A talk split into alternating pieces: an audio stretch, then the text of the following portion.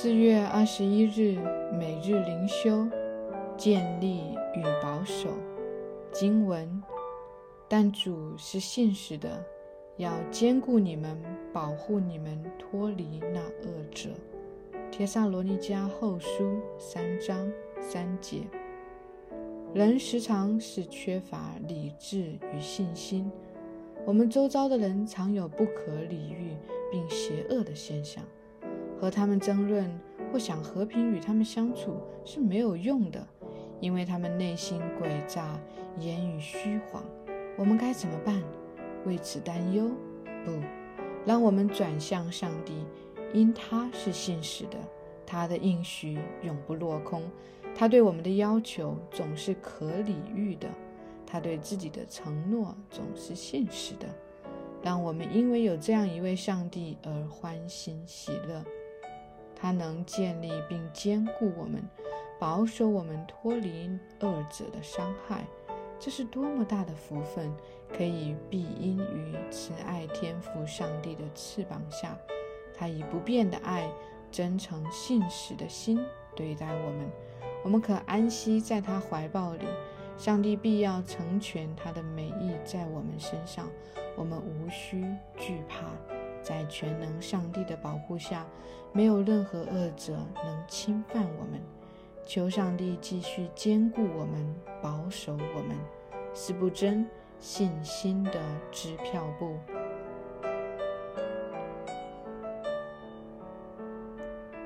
每日读经以西结书十九至二十一章。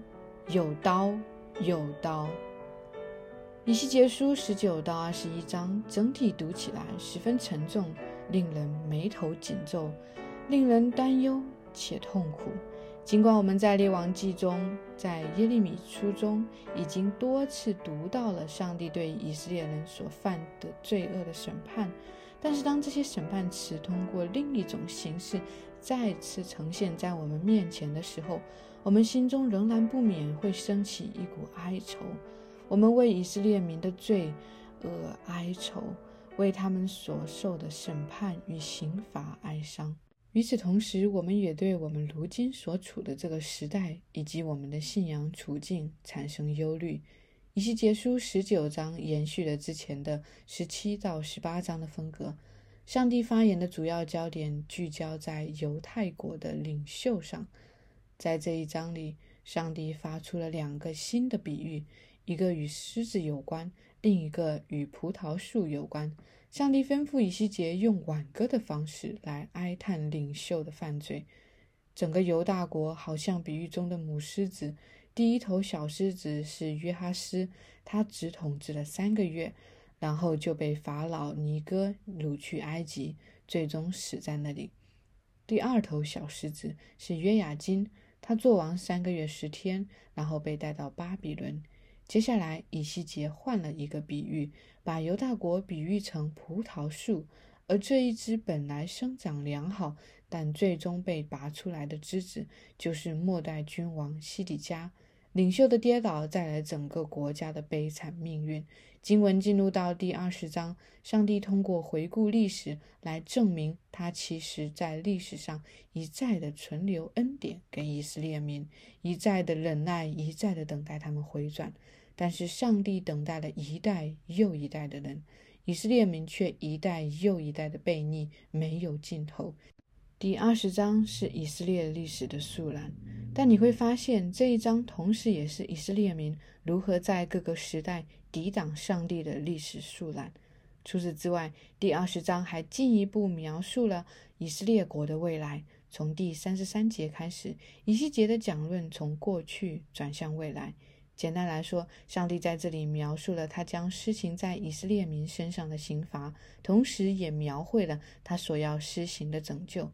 最终，在四十节，有许多真正接受上帝所赐弥赛亚的真信徒，在耶和华的圣山上要蒙上帝的喜悦。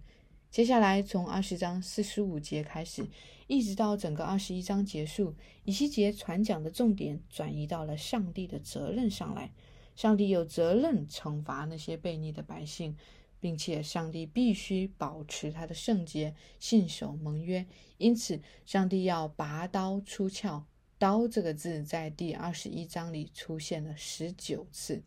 上帝在这里不断宣告他的刀即将临到，并且指明他的刀是致命的刀。在这一章中，上帝宣告说：“有刀，有刀，是模块擦亮的模块，为要行杀戮。”擦亮胃要像闪电，这样的宣告令人紧张，也令人恐惧。很多时候，我们不愿意接受那些负面的、消极的、难听的警告。我们深知会从心中发出疑问：上帝难道不是温柔的、慈祥的、充满恩典的吗？为什么要说那么难听的话呢？为什么要发出那些刺耳的警告呢？很多时候，我们习惯了这个世界向我们长期发出的灌输和迷惑。这个世界拒绝承认上帝的公义和愤怒，只愿意拥抱上帝的慈爱与怜悯。与此同时，就偏偏有一些所谓的圣经教师，为了迎合世界的喜好，为了为自己在世俗市场上博得更多的受欢迎度，为了使自己的教会能够在人数上繁荣，以至于可以被世人所认可。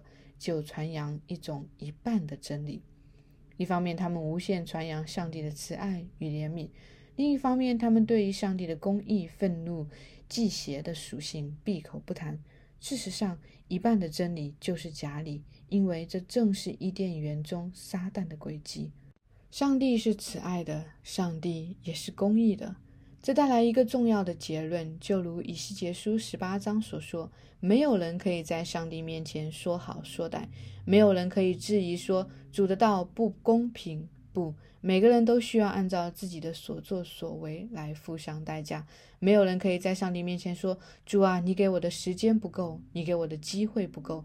因为上帝的本性是公平公义。”这表明他已经按照每一个人所需要的，而为每一个人存留恩典了，就如同上帝对待以色列民一般。